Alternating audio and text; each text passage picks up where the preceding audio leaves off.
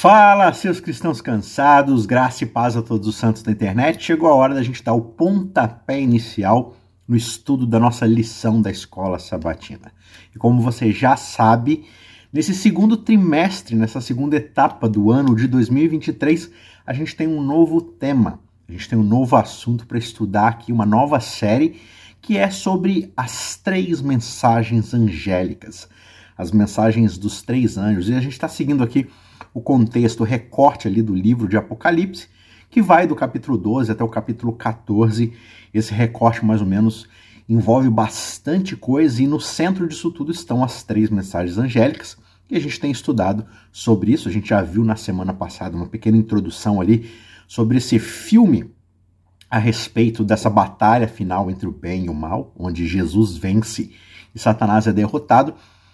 E agora, no estudo dessa semana, a gente vai falar sobre um momento de destino, um momento onde as nossas escolhas de fato fazem diferença para o momento final. Né? A gente vai estudar sobre o capítulo 14, especificamente aqui os versos 14 até o verso 20 do livro de Apocalipse, né? E a gente vai ver então como essas nossas decisões diárias ao lado de Deus ou se rebelando contra Deus acabam impactando diretamente, gerando resultado na nossa preparação para o final desse grande conflito. Então eu quero ler com você aqui o verso chave para essa semana, que está em Apocalipse 14, versos 14 e 15, e o verso diz assim: Olhei e eis uma nuvem branca, e sentado sobre essa nuvem, um semelhante a filho de homem, tendo na cabeça uma coroa de ouro e na mão uma foice afiada. O verso 15 diz: Um outro anjo ainda saiu do santuário, gritando com voz forte para aquele que estava sentado sobre a nuvem, dizendo: Pegue a sua foice e comece a colher, pois chegou a hora da colheita, visto que os campos da terra já amadureceram. Você já parou para pensar que cada escolha que nós fazemos na vida tem uma consequência eterna? Exatamente isso que o livro do Apocalipse ensina para gente. Aqui em Apocalipse 14, versos 14 a 20, nós vemos Jesus ceifando a colheita final da terra. Só que o que, que isso significa de fato para nós? E aí, nesse vídeo, a gente vai então explorar três tópicos muito importantes relacionados a essa passagem. Em primeiro lugar, Cristo Jesus é o Evangelho. Sempre que falamos de Evangelho, temos que ter a pessoa de Jesus no centro de qualquer intenção, de qualquer lição, de qualquer coisa que vamos falar a respeito do Evangelho. Em segundo lugar, Cristo só colhe frutos maduros. Então ele está esperando o amadurecimento daqueles frutos, daquelas sementes que estão sendo plantadas hoje, para que ele possa vir colher de uma vez por todas. E em terceiro lugar, o caráter eterno, o caráter que é para a eternidade, na verdade, é construído hoje, né? Então, ao longo dessa jornada, a gente vai descobrir como é que essas verdades podem nos ajudar a viver as nossas vidas de uma forma que honre a Deus e nos prepare para a vinda final de Cristo. Então, a gente vai mergulhar nessa passagem inspiradora para a gente aprender como podemos aplicar esses ensinamentos tão importantes nas nossas próprias vidas. Vamos nessa?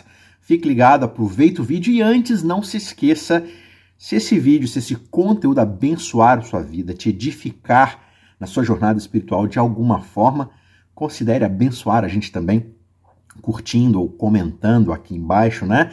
E se você ainda não é inscrito, se inscreva no nosso canal. E claro, uma terceira forma é você abençoar outras pessoas, disseminar essa mensagem do Evangelho Eterno, compartilhando esse conteúdo também de forma manual, né? Copia o link, clica aí embaixo em compartilhar, copia o link, coloca no seu grupo aí do WhatsApp da Escola Sabatina, da galera, envia para o pessoal da igreja, envia para pessoas que não são da igreja, poste nas suas redes sociais, enfim, assim você abençoa a gente e ajuda a divulgar esse conteúdo que eu creio é de vital importância para os estudantes da Bíblia. Ponto de número um, então, Cristo é o Evangelho. Quando a gente fala de Evangelho em termos mais amplos, a gente está falando da história ou do trabalho de Cristo de salvar o universo do pecado. Agora imagine só, essa saga do Evangelho, ela ocorre assim, desde antes do mundo ser mundo, ou seja, desde antes da criação do nosso mundo até os nossos dias, agora, no nosso momento, quando nós estamos vivendo nessa expectativa do breve retorno de Cristo. Só que quando a gente fala do ponto alto da narrativa do Evangelho, é claro que a gente está falando da cruz. E ainda de forma mais profunda, a própria Ellen White vai comentar sobre isso, quando ela diz que quando Cristo estava lá pendurado na cruz, ele era o Evangelho. Jesus Cristo é a essência de tudo aquilo que nós queremos dizer, de tudo que nós devemos pregar quando estamos falando do Evangelho. Paulo vai dizer, quanto a mim, que eu jamais me glorie em outra coisa senão na cruz de Cristo. Eu decidi não pregar nada a não ser Cristo e esse crucificado, porque essa é a essência do Evangelho. Agora, quando a gente fala dessa profecia sobre o Cristo, né, sobre o Evangelho indo ao mundo, isso vai encontrar, digamos assim, a sua culminação, essa pregação do Evangelho ali nas mensagens dos três anjos né, em Apocalipse. Lá em Mateus 24, 13 e 14, quando Jesus está pregando o seu sermão profético a respeito do tempo final, ele vai falar para os seus discípulos, né? Que o evangelho do reino seria pregado a todo mundo antes que viesse o fim. Quando esse evangelho do reino fosse pregado a todo mundo, aí sim o fim viria. Só que agora a gente vê aqui em Apocalipse 14, nos versos 1 a 6, esses três mensageiros que a gente vai ver durante o trimestre, cada uma dessas mensagens em detalhe, mas a gente vê esses três mensageiros anunciando o evangelho eterno a todo mundo. E essas mensagens evangélicas, digamos assim, elas são justamente a última mensagem de misericórdia que Jesus está dando, chamando, né, todos nós a confiarmos na justiça dele, a justiça que ele nos proporciona, em vez de confiarmos nas nossas próprias justiças, nas nossas próprias obras, no nosso próprio desempenho, né? Esse é o grande contraste que existe e o chamado de arrependimento que essas mensagens dão para cada um de nós. Né? Vamos falar um pouquinho então sobre esses três anjos. De novo, o objetivo desse vídeo aqui não é a gente entrar nos detalhes de cada mensagem, a gente vai fazer isso no decorrer de cada uma das lições, de cada um dos episódios desse trimestre, mas só a título de um resumo, a gente vê aqui esses anjos voando pelo céu como se eles fossem mensageiros de Deus, porque na verdade é exatamente isso que eles são. Né? A, a ideia da palavra anjos aqui é a palavra angelos, que nada mais é do que mensageiro, é a palavra grega para mensageiro. Então, a ideia de um anjo não é necessariamente a literalidade de um anjo lá no céu com as suas asas e tudo mais, mas sim da mensagem sendo pregada a todo mundo, né? Como Jesus diz lá em Mateus 24. E esse primeiro anjo, esse primeiro mensageiro, ou seja, o primeiro portador dessa mensagem, ele traz uma notícia bombástica. Ele diz: temem a, temam a Deus, né? E dá-lhe glória, porque é chegada a hora do seu juízo. Está lá no verso 7 temam a Deus e dai-lhe glória, porque é chegada a hora do seu juízo. Essa mensagem, ela lembra pra gente que a gente está no limiar do tempo do fim. Então, a justiça de Jesus que ele nos proporciona é a única coisa que pode nos justificar diante de Deus. Por isso que nós devemos adorar a ele, lhe dar glória. A gente viu no vídeo passado como é que essa ideia de adoração está ligada ao nosso amor e o amor está ligado à nossa liberdade. Portanto, quando mais o tempo se aproxima, mais a gente deve exercer a nossa liberdade para nos submetermos a Deus, adorando, amando. Por quê? Porque Ele é o Deus criador de todas as coisas. Ele criou céu, mar, terra, todas as coisas que existem e Ele está vindo para trazer a sua justiça. E essa justiça é a única coisa que pode nos salvar e nos justificar diante de Deus. O segundo anjo, o segundo mensageiro, a segunda mensagem aqui, ela é declarada em resumo dizendo: Caiu, caiu a grande Babilônia, no verso 8. Né? Essa mensagem é um lembrete de que a gente não deve confiar nas falsas religiões, nas tradições humanas, no jeito humano de construir o acesso ao céu. Lembra lá da Torre de Babel, Babel, Babilônia? Né? O que é a tradição humana de religião? É tentar construir uma torre de acesso ao céu por meio dos meus próprios meios, realizações, obras, da minha própria justiça. Né? Só que somente Deus é que pode trazer salvação a nós. E ele revelou a sua salvação e nos deu a salvação através de Cristo Jesus. Então, esse jeito humano de fazer as coisas está com os dias contados. E esse anjo está dizendo: esse jeito de fazer as coisas, essa tradição humana de religiosidade falsa está caindo, está ruindo. E finalmente a gente tem um terceiro anjo trazendo uma mensagem bem séria que é até assim, meio chocante de se ler. Ele diz: se alguém adora a besta e a sua imagem e recebe o sinal na fronte ou na mão, também esse beberá do vinho da cólera de Deus. E ele segue falando ali nos versos 9, 10 em diante, sobre um fogo que nunca se apaga e tudo mais. Então, essas mensagens, né, essa, essa mensagem específica aqui, a terceira mensagem, ela adverte a gente contra a adoração a essa besta, né, esse sistema humanista, satânico, de oposição a Deus e a sua vontade, tudo aquilo que é contra o caráter de Deus, e convida a gente a permanecer fiéis a Jesus, a não misturar a nossa fidelidade a Ele com o jeito humano de fazer as coisas, porque isso nos vai levar a um caminho de destruição, assim como o dragão, assim como a besta estão rumando a esse caminho de destruição. Beleza. Agora você pode estar perguntando, né? Ok, entendi a ideia das três mensagens basicamente, né? De forma superficial, claro. Só que como é que isso tudo se aplica a mim de forma prática? Essa é uma ótima pergunta. Vamos tentar fazer uma aplicação aqui. Digamos que a aplicação prática dessas mensagens, na verdade, são muito simples. Nós precisamos confiar na justiça de Jesus Cristo para nos justificar, nos santificar e, no final dos tempos, nos glorificar, ou seja, transformar de uma vez por todas esse nosso corpo pecaminoso em um corpo de santidade. Isso significa que, em vez de eu confiar nos meus próprios esforços para poder alcançar a salvação, tentando ser uma pessoa boa pelos meus próprios esforços, tentando impressionar a Deus com as coisas que eu faço, eu não devo ir por esse caminho, eu devo simplesmente me entregar completamente a Jesus e permitir que Ele sim me transforme, Afinal de contas, ele não morreu apenas por mim. Ele ressuscitou, ele subiu ao céu e hoje ele vive por mim, intercedendo por mim, pronto para me transformar. E tudo isso faz parte desse evangelho eterno.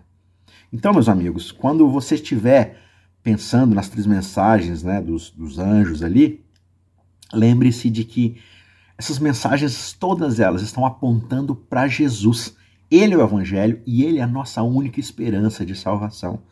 Ele é a antítese dessa Babilônia que quer ascender ao céu, porque ele é aquele que desceu do céu e veio à terra para nos salvar. Então, esse modelo de tentar atingir o céu, ele está fadado ao fracasso. Somente um modelo que abre mão da divindade, abre mão do trono e serve. E com esse serviço nos oferece a salvação. Isso é o evangelho eterno. Então a gente precisa confiar nesse Jesus e viver sim uma vida de fé, de confiança nele, obedecendo os seus mandamentos, fazendo a sua vontade, não para impressioná-lo, mas porque ele quer nos transformar a viver essa boa vida, né? E com isso a gente compartilha as boas novas das mensagens desses três anjos com aqueles que estão ao nosso redor. Claro, dentro do contexto, dentro, né? Não chega falando, olha, se você adorar a besta, você vai para o inferno. Não é isso, né? A gente tem que mostrar na prática como é que a vida de um ser humano que é autocentrado, que vive uma religião em si mesmada, humanista, tem uma data de expiração. E apenas os valores eternos do Evangelho de Cristo Jesus podem nos levar a uma vida também eterna. Né? Essa é a nossa missão, por exemplo, como adventistas do sétimo dia, compartilhar a mensagem da salvação que só pode ser encontrada em Cristo Jesus e a sua fidelidade ao plano da redenção, a Deus, né? E com isso a gente ajuda as pessoas ao nosso redor, nesse mundo, a se prepararem para o seu retorno. É importante também a gente lembrar que ao longo da nossa jornada cristã, da nossa caminhada como cristãos, a gente vai se enfrentar dificuldades, provações. Só que mesmo nos momentos mais difíceis da nossa vida, nós devemos manter os nossos olhos fixos em Jesus, na sua justiça e na promessa de que ele está voltando para nos buscar. Tá certo? Ponto de número 2: Cristo só colhe frutos maduros. E aí eu quero voltar aqui ao nosso verso-chave e ler basicamente aqui até o verso 16, né? do verso 14 ao verso 16 do capítulo 14, porque o texto diz o seguinte: Olhei e eis uma nuvem branca, e sentado sobre essa nuvem um semelhante a filho de homem, tendo na cabeça uma coroa de ouro e na mão uma foice afiada. Outro anjo saiu do santuário gritando com voz forte para aquele que estava sentado sobre a nuvem, dizendo: Pegue a sua foice, comece a colher, pois chegou a hora da colheita, visto que os campos da terra já amadureceram. Verso 16 diz: Aquele que estava sentado sobre a nuvem passou a sua foice sobre a terra e fez a colheita. E ele vai dizer que ele colheu trigo e também colheu uvas, né? Enfim, Existem alguns detalhes muito importantes aqui sobre esse texto, que é até desafiador de ler, porque ele é muito simbólico. Né? O livro do Apocalipse é bastante simbólico, às vezes a gente fica assim, o que é literal, o que é simbólico tal. No geral, a gente vai mais para o campo do simbólico mesmo, porque é uma mensagem de forma cifrada, digamos assim, e ela é muito importante para trazer uma mensagem universal e atemporal. Mas tem muita literalidade também, a gente só tem que tomar cuidado e tentar entender o contexto do texto, o momento ali de cada texto. Né? Mas aqui nesse momento, a gente observa, por exemplo, né, essa expressão filho do homem. Vi alguém sentado na nuvem com o filho do como o filho do homem, né? E esse título de filho do homem, que começa lá atrás com Daniel, na verdade, é um título que o próprio Jesus usa para se referir a si mesmo. Né? Muitas vezes nos evangelhos ele enfatiza a sua familiaridade, a sua empatia com a nossa condição caída, com nós seres humanos. Né? Jesus, do seu ministério anti-babilônico, ou seja, ele desce do céu, ele assume a forma de ser humano, o que, que ele faz? Ele se conecta conosco, ele assume a nossa forma, a nossa essência. Isso é fundamental para o seu trabalho de salvar os perdidos. Né? Mais de 82 vezes Jesus vai usar nas Escrituras esse termo de filho do homem. Era um dos títulos preferidos dele aqui na Terra, porque ele é um salvador que nos entende. Hebreus vai falar muito sobre essa ideia de como ele, ele se relaciona conosco nas nossas dores e tudo mais, nas nossas dificuldades, tentações. Por quê? Porque ele experimentou as nossas tentações. Ele passou pelas nossas provações, fome, frio, sede, dor, calor. Tudo isso que a gente, como ser humano, sofre, padece e somos levados a pecar e se rebelar contra Deus por causa desse sofrimento, ele experimentou, mas mantendo a sua fidelidade. Só que ele também é o filho do homem que vai voltar para nos levar para casa um dia. Esse Jesus que viveu entre nós é o mesmo Jesus que vive por nós hoje, né? E somente ele está qualificado para nos redimir, porque ele se tornou um de nós. Ele nos representa como o segundo Adão, o perfeito Adão. E mesmo assim, ele enfrentou, ele venceu as tentações de Satanás, deu prova de que o ser humano é fiel a Deus né, na pessoa de Jesus Cristo e com isso ele conquista uma justiça que agora ele dá para nós gratuitamente. Então ele se coloca à nossa disposição, hoje no céu, através do poder do Espírito Santo para nos aperfeiçoar da mesma forma, nos amadurecer para uma colheita final, que o texto aqui descreve também. Né? E falando a respeito dessa ideia de colheita final, você observa que durante o próprio ministério de Jesus, né, ele compara a sua obra de graça no coração do homem à agricultura. Ele fala, né, da semente da palavra que é jogada na terra e tudo mais. Algumas sementes vão brotar no coração, outras vão ser lançadas à terra e vão secar, vão ser rejeitadas, né? E outros momentos mais também. Mas a ideia é de que a geminação da semente, ela representa basicamente o início da nossa vida espiritual, né? E assim como a semente vai se desenvolvendo e a planta vai, vai aparecendo, né? A gente tem aqui esse, esse desenvolvimento da planta como essa bela figura do crescimento na vida do cristão. Como nós vamos desenvolvendo, amadurecendo, frutificando, né? Assim como na natureza, na graça também não pode haver vida sem crescimento. A graça é a semente que é plantada dentro de nós. Mas a planta, em algum momento, assim como a nossa vida espiritual, eu, falo vida espiritual aqui, mas eu quero dizer a nossa vida como um todo, né? A planta deve crescer ou morrer. Então na nossa vida é a mesma coisa. Ou a gente amadurece ou a gente vai morrer. Assim como o crescimento, ele é silencioso, ele é imperceptível, mas ele é contínuo. A gente observa vez após vez ali a, a, a, planta amadurecendo, só que a gente só percebe os estágios claros ali. A gente não vê dia a dia, a gente não fica lá observando. É muito interessante a gente ver aqueles vídeos de natureza, onde eles aceleram a, a gravação, né? E você vê a planta crescendo rapidão, que aquilo ali leva tempo, muito tempo. E é silencioso, é quase imperceptível. Mas é um processo contínuo. O mesmo deve ocorrer também no desenvolvimento da vida do cristão. A cada estágio do nosso desenvolvimento, a nossa vida ela pode ser, sim, perfeita. Contudo, o propósito de Deus deve ser cumprido em nós, que é de nos aperfeiçoar a cada momento. Haverá progresso contínuo na nossa vida se nós permitirmos o Espírito Santo operar em nós. Assim como a planta é perfeita na semente, na muda, quando ela já está madura, quando ela gera frutos, cada etapa da jornada de desenvolvimento dessa planta existe a perfeição. Na nossa vida é a mesma coisa. Nós devemos ser maduros, perfeitos em cada etapa, mas é um progresso contínuo e eu nunca devo estar satisfeito com aquilo que eu ainda sou. E quando a gente pensa no processo de santificação e de nos tornarmos santos, eu não devo me desanimar porque eu ainda não alcancei aquilo que Deus quer para mim? Porque a santificação é um trabalho de uma vida inteira. Passaremos a vida inteira nos aperfeiçoando no Espírito Santo até atingirmos esse grau de maturidade. E à medida que as nossas oportunidades vão se multiplicando, a nossa experiência também vai aumentar e o nosso conhecimento também vai amadurecer. E a gente vai tomar melhores e melhores decisões ao lado de Cristo.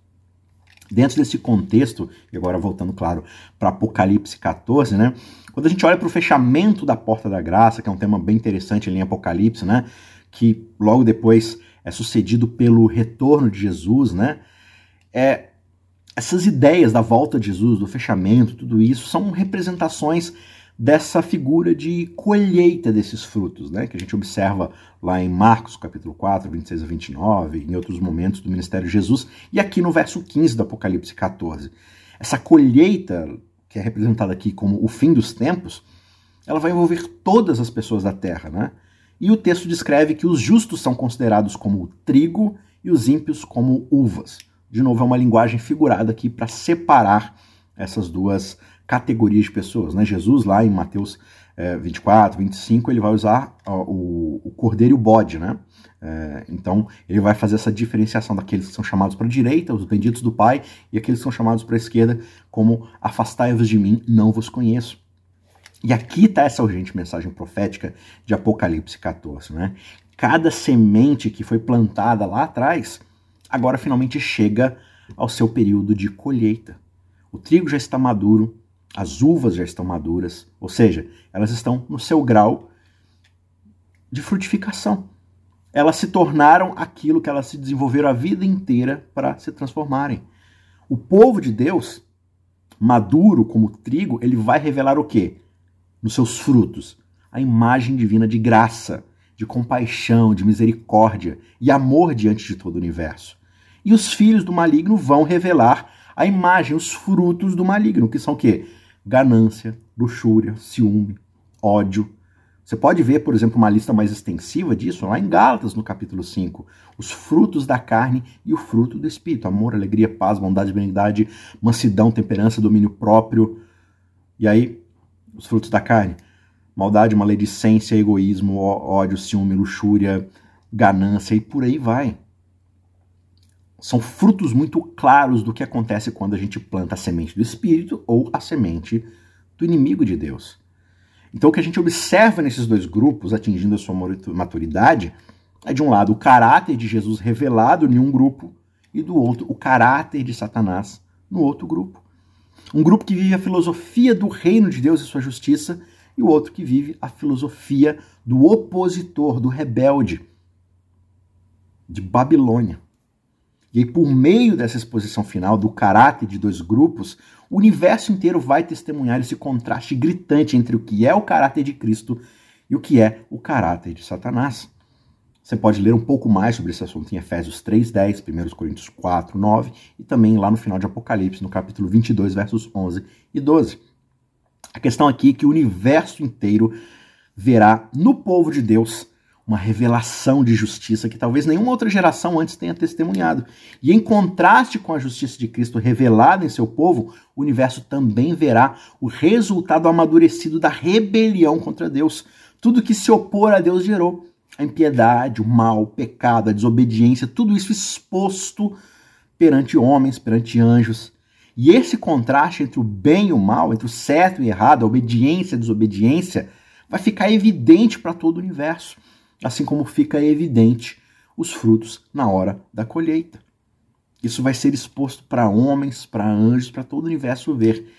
E aí então a colheita será feita porque todos vão perceber o resultado final de servir a Deus ou de buscar uma vida para si mesmo, que é a filosofia de Satanás. Né? Agora, isso leva a gente para o terceiro ponto. A gente está falando de um amadurecimento para lá na frente gerar frutos, ou seja, o aperfeiçoamento de caráter. Só que o que a gente precisa entender é que o caráter eterno, esse caráter que eu vou receber para toda a eternidade, na verdade, ele é construído hoje e não lá no futuro. Não lá naquele dia final. Aquele dia final é o dia da colheita. Hoje é o dia do amadurecimento, de construir aquilo que eu quero ser naquele dia. Isso mesmo. Eu não estou falando nada de errado aqui. Nós estamos construindo nosso caráter eterno aqui, agora, todos os dias. Diferente de outros eventos-chave na história do Evangelho, como a encarnação, a morte, o sepultamento, a ressurreição, a ascensão, o início do julgamento por Jesus, o momento do retorno de Cristo não é revelado para nós. Aquele dia, aquela hora, ninguém sabe a não ser o Pai que está nos céus. Isso não foi revelado nem ao Filho. Então, isso coloca, quando a gente pensa no processo de amadurecimento cristão, a nossa ênfase no processo de preparação e não no descobrimento do resultado do cálculo. A gente não deve buscar a palavra de Deus para descobrir qual é o dia. A gente deve buscar a palavra de Deus para saber como estaremos preparados, amadurecidos, aperfeiçoados para aquele dia, independente de qual seja esse dia. Né? Então, o que isso significa? Significa que de maneira sutil, às vezes até quase imperceptível, e muitas vezes né, sem que a gente note, o nosso caráter, a nossa personalidade, ele vai mudando com base nas sementes que nós vamos plantando na nossa mente ao longo do caminho. Deus está chamando a gente agora, nesse momento, para entregarmos as nossas vidas a Ele. E quanto mais a gente demora para responder ao Espírito Santo, mais difícil se torna para nossa alma ouvir os chamados de Deus. E com isso, mais e mais a gente fica suscetível às mentiras, aos enganos de Satanás. Você sabe, né? Jesus não vai mudar o nosso caráter quando ele voltar. Pois é, ele não vai. Não vai haver um processo instantâneo de transformação de pessoas rebeldes para pessoas obedientes a Deus. Isso seria fazer a mesma coisa que ele poderia ter feito lá no início da criação do universo, criar pessoas robóticas, pessoas que vão fazer exatamente o que ele quer que faça. Não. O trabalho de transformação precisa ser feito agora, de forma espontânea. Claro que eu não estou falando aqui da nossa natureza pecaminosa, que é contrária à vontade de Deus, mas estou falando aqui de ouvir o chamado do Espírito Santo para a nossa transformação dia a dia. Enquanto ainda estamos aqui vivendo as nossas vidas diárias, realizando as nossas escolhas diárias. Porque as nossas escolhas, as nossas ações de hoje, elas são sementes plantadas que vão determinar o nosso destino eterno. Talvez seja, né, que você esteja pensando assim, tá, mas como é que eu faço para construir o meu caráter eterno hoje? Como é que eu posso de fato me preparar para a volta de Jesus? Essas são ótimas perguntas. E a gente pode ver aqui algumas questões muito valiosas para a nossa jornada ao lado de Cristo. Né? Primeiro, eu preciso passar tempo com Deus. E como eu faço isso? Orando, estudando a Bíblia, meditando na Bíblia, nas palavras da Escritura. Porque quanto mais eu conheço a esse Deus das Escrituras, mais eu vou ser capaz de refletir o caráter dele na minha vida. Agora, como é que eu posso refletir o caráter de um Deus que eu não conheço? E a gente vai para igreja, a gente canta músicas bonitas que falam de quanto Deus é maravilhoso, mas isso fica só na retórica, porque eu não busco conhecê-lo a cada dia. O segundo ponto aqui é que eu preciso ser intencional quando eu estou fazendo escolhas que honram a Deus. Eu preciso pedir a orientação do Espírito Santo para me ajudar a discernir o que é certo e o que é errado. Lembre-se, as nossas escolhas de hoje têm um impacto duradouro no nosso caráter. Terceiro, sirva aos outros com amor e com humildade. Jesus veio a esse mundo para servir. E como seus seguidores, nós também devemos fazer a mesma coisa. Porque ao servir, nós estamos justamente desenvolvendo o caráter de Cristo em nós. E no fim, esse é o objetivo dele na nossa vida. E finalmente, mantenha a sua esperança na volta de Jesus. Essa esperança nos motiva a viver de maneira que honre a Deus e nos prepare para a vida eterna. Ou seja, em conclusão, a questão é que todos os dias, pelas nossas escolhas, mesmo nas pequenas coisas que nós fazemos no dia a dia, nós estamos escolhendo a favor ou contra Jesus. E veja, deixa eu frisar isso da forma mais importante possível. É muito, mas muito improvável Perceba o que eu estou dizendo aqui. É muito improvável, para não dizer impossível, claro que nada é impossível para Deus, mas é muito improvável que alguém que constantemente faz as escolhas erradas dia após dia, se rebela dia após dia, vive uma vida para si mesmo dia após dia, irá de repente, na crise final, fincar o seu pé ao lado de Jesus. Se a gente não faz isso hoje, quando tudo é mais tranquilo, o que dirá quando todas as forças do mal, todas as forças rebeldes desse mundo estiverem contra nós. nos forçando, nos fazendo pressão para fazer uma escolha, nos perseguindo, tirando os nossos direitos. Se eu não desenvolvo hoje, quando tudo é mais tranquilo, quando eu tenho a opção, a maturidade para escolher o caminho de Cristo, o que vai dizer, o que vai garantir que naquele dia eu vou escolher ficar ao lado dele? A gente deve escolher hoje ser fiéis a Cristo e aos seus mandamentos. Cada escolha que nós fazemos na vida tem uma consequência eterna. Mesmo as pequenas decisões que nós tomamos diariamente podem sim ter um grande impacto na nossa relação com Deus, né? Se nós escolhemos seguir os mandamentos de Jesus, nós estamos nos aproximando mais dele, fortalecendo nossa fé. Por outro lado, se nós escolhemos ignorar esses mandamentos, nós estamos nos distanciando dele e enfraquecendo a nossa fé. Lembra da história lá dos dois construtores, né? Ou eu construo a minha casa na rocha, que é Jesus Cristo, para sobreviver às tempestades, às pressões, às intempéries desse mundo, ou eu construo a minha casa na areia, que é os meus desejos humanos, as minhas tentativas satânicas de tentar alcançar o céu por conta própria. Só um desses dois fundamentos é sólido o suficiente para resistir naquele dia. Qual deles você vai escolher? Né? É importante lembrar que seguir a Cristo nem sempre é fácil, na verdade, na maioria das vezes pode ser difícil, até mesmo doloroso, mas lembre-se que a recompensa final é infinitamente maior do que qualquer sacrifício que nós possamos fazer aqui nessa vida. A vida eterna com o nosso Pai Celestial é o maior presente que nós podemos receber e é por isso que nós devemos escolher sermos fiéis a Cristo todos os dias, a cada decisão que nós fazemos. Que Deus te abençoe, que o Espírito Santo te capacite para fazer boas decisões ao lado de Cristo a cada dia. E a gente continua nesse trimestre estudando as três mensagens angélicas. Eu te vejo na semana que vem para a gente continuar. Um forte abraço. Até lá. Tchau, tchau.